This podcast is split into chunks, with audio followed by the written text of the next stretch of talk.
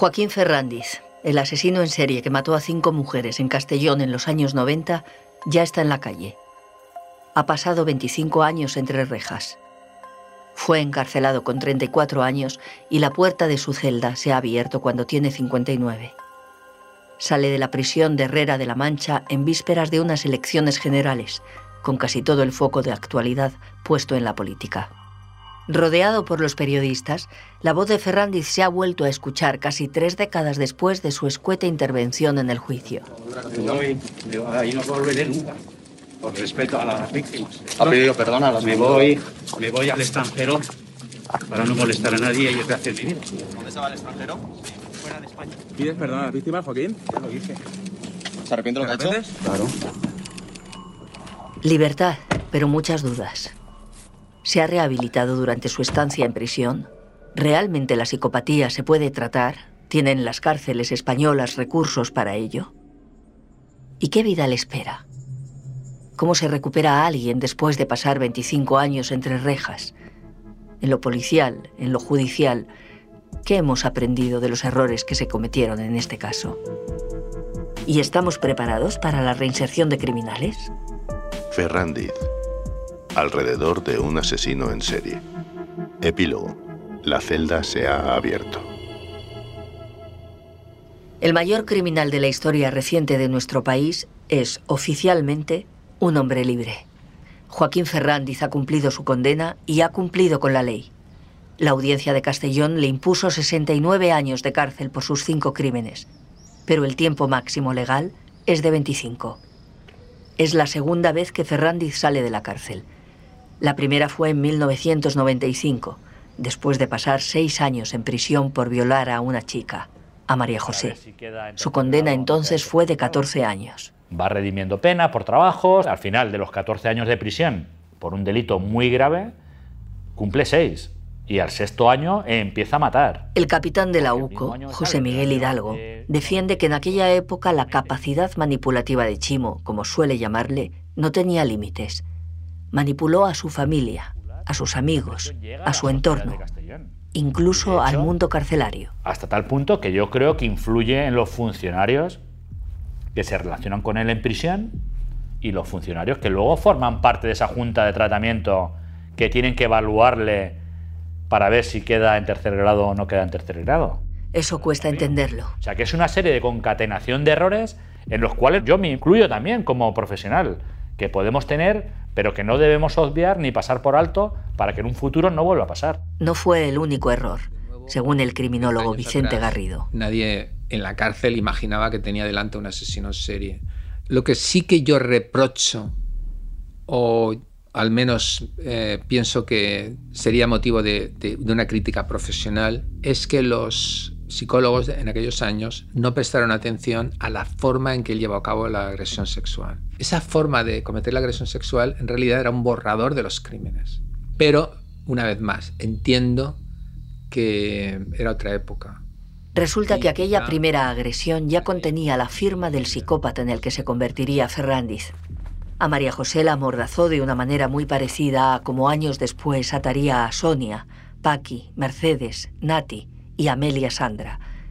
Pero en aquel primer episodio, todo el mundo vio solamente una agresión, no la semilla de un asesino en serie. Hoy, en día hacemos una lectura mucho más profunda y quizá en aquellos años fue simplemente un violador más. En la actualidad sabemos más cosas gracias a avances en las ciencias forenses y en las técnicas policiales.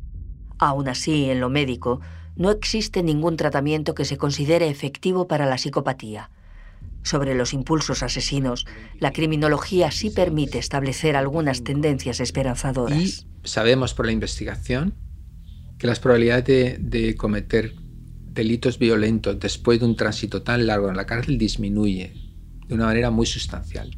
Y también sabemos que los impulsos homicidas disminuyen mucho por razones biológicas con la edad. Además, piensa Vicente Garrido, Ferrandiz no podrá librarse de la sombra de la sospecha. ¿Cuánto tardaría la policía o la Guardia Civil si hay un homicidio en su entorno o cerca de él en ir a interrogarlo? Es un hombre señalado. De cómo ha vivido Ferrandiz entre rejas sabemos algunos detalles. En un informe reciente, la Junta de Tratamiento de la prisión manchega le atribuye bajo riesgo de reincidencia. Los psicólogos lo describen como tranquilo, responsable, obediente, educado y pacífico, adjetivos muy similares a los que utilizaron en 1995 para justificar su primera salida de la cárcel. ¿Cree usted que ha podido engañar a los psicólogos de la cárcel? Ya lo ha hecho, ya lo ha hecho. Este hombre era tan competente y tan, tan eficaz que engañó a los psicólogos y a todo el equipo de tratamiento. El fiscal Juan Salón, impulsor de la investigación y acusador público en el juicio, sí piensa que Ferrandiz puede estar fingiendo para presentarse como un preso ejemplar. Salom nunca se quedó satisfecho con la condena. A mí me parecía vergonzoso, pero es lo que teníamos en la ley de entonces. El Código Penal de entonces, el máximo cumplimiento de penas en 20 años. Y excepcionalmente, cuando había dos o más asesinatos, 25. Ferrandiz fue juzgado por el Código Penal de 1995 y la prisión permanente revisable, que permitiría prolongar ese máximo de 25, es muy posterior, de 2015. Hubiera podido matar a 80 personas y la pena no hubiera podido exceder de 25 años. Pero si bien se fijan, cada asesinato le ha salido a 5 años de pena efectiva. Era claramente otra época. A día de hoy, las condenas más recientes a hombres que han matado a una mujer, en ocasiones ellas eran su pareja, son mucho más elevadas. 22 años o incluso 24. Él cometió unos hechos monstruosos, la sociedad lo castigó y él habrá cumplido el castigo hasta el último día. La abogada que le defendió, Rosa Edo, no se cansa de explicar que el caso judicialmente está finiquitado, pero hay cabos sueltos, algunos muy importantes. De cara al juicio, Ferrandiz fue diagnosticado como psicópata. En concreto, en la sentencia se le atribuye un trastorno de la personalidad polimorfo que no le impide gobernarse por sí mismo. Rosa recuerda que en los alegatos finales pidió un tratamiento específico para Joaquín, pero nada de aquello ha sucedido. Se ofreció y estuvo dispuesto a colaborar en todo momento para que se realizaran terapias y estudios con él para saber por qué habían ocurrido los hechos y saber si eran evitables a futuro. La realidad es que cuando ingresa en prisión, más allá del tratamiento, si se le puede llamar de alguna manera ordinario, que reciben todos los presos en prisión, no recibe ningún tratamiento específico, no se ha hecho nada específico con él. Se abrió la puerta, se le metió en prisión y el día último de su condena saldrá. Ese día ha llegado. Joaquín Ferrandiz ya está en la calle. Es un hombre libre, aunque la ley le impide volver al lugar de los hechos al menos durante cinco años. En ese tiempo no podrá pisar la ciudad de Castellón ni las localidades de Benicàssim, Honda o Villarreal.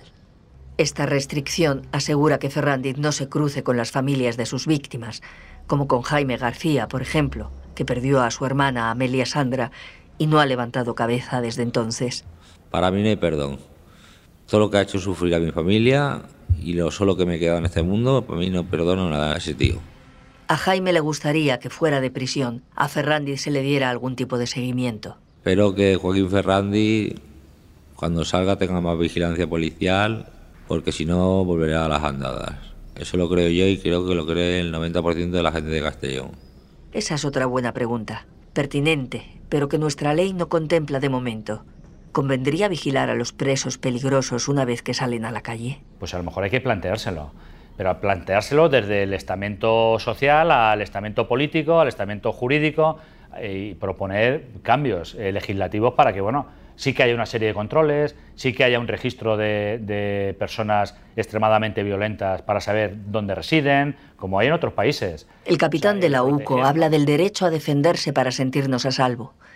Entiende que nuestra sociedad debe aprender, pero hacerlo con medidas reguladas, sin pánico ni arrebatos. Decir, nosotros te vamos a dar un voto de confianza, pero eh, vamos a tener también una serie de herramientas para poder evitar que tú que ya has delinquido puedas volver a delinquir. Para el agente, el futuro de Ferrandiz es una incógnita. Otro interrogante más. ¿Cómo y dónde vivirá? Vicente Garrido apunta al extranjero. Probablemente lo que tendría más sentido es que tuviera la posibilidad de irse de España. Algún tipo de, de asociación que dé un trabajo a este tipo de personas. Probablemente sería lo más fácil para él. Yo desde luego lo haría, no me quedaría en España. Cuando salga de prisión Ferrandiz lo va a tener muy complicado porque seguramente sufrirá un acoso periodístico, como ya ocurrió con Miguel Ricard. Y si va a conseguir pues, eh, adaptarse a esta nueva vida en sociedad, ¿no? sin ser un individuo peligroso, No sé, va a ser complicado contestar a esa pregunta. Javier Martínez, periodista, está acostumbrado a seguir la pista de expresidiarios tras su salida de la cárcel, pero este caso le parece único. He aprendido que la crueldad humana hay que combatirla con todo, con prevención, con investigación policial, con justicia y también con memoria para las víctimas. Cada vez que nos enfrentamos a una muerte violenta y muerte homicida, aprendemos lo vulnerables que somos.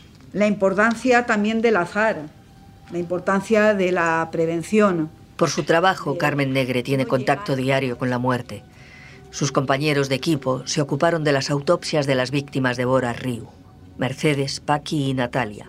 Y ahora dirige un equipo que lidia con la violencia de género. Valorar el riesgo de incidencia se nos pide hoy en día prácticamente en todas las guardias respecto a las violencias de, género. Tenemos elementos que permiten pues, aproximar el riesgo de conductas violentas futuras sobre la pareja, en este caso sobre mujeres. en España se empezó a contabilizar en 2003 a las víctimas de la violencia de género. Más de 1.200 mujeres han sido asesinadas desde entonces.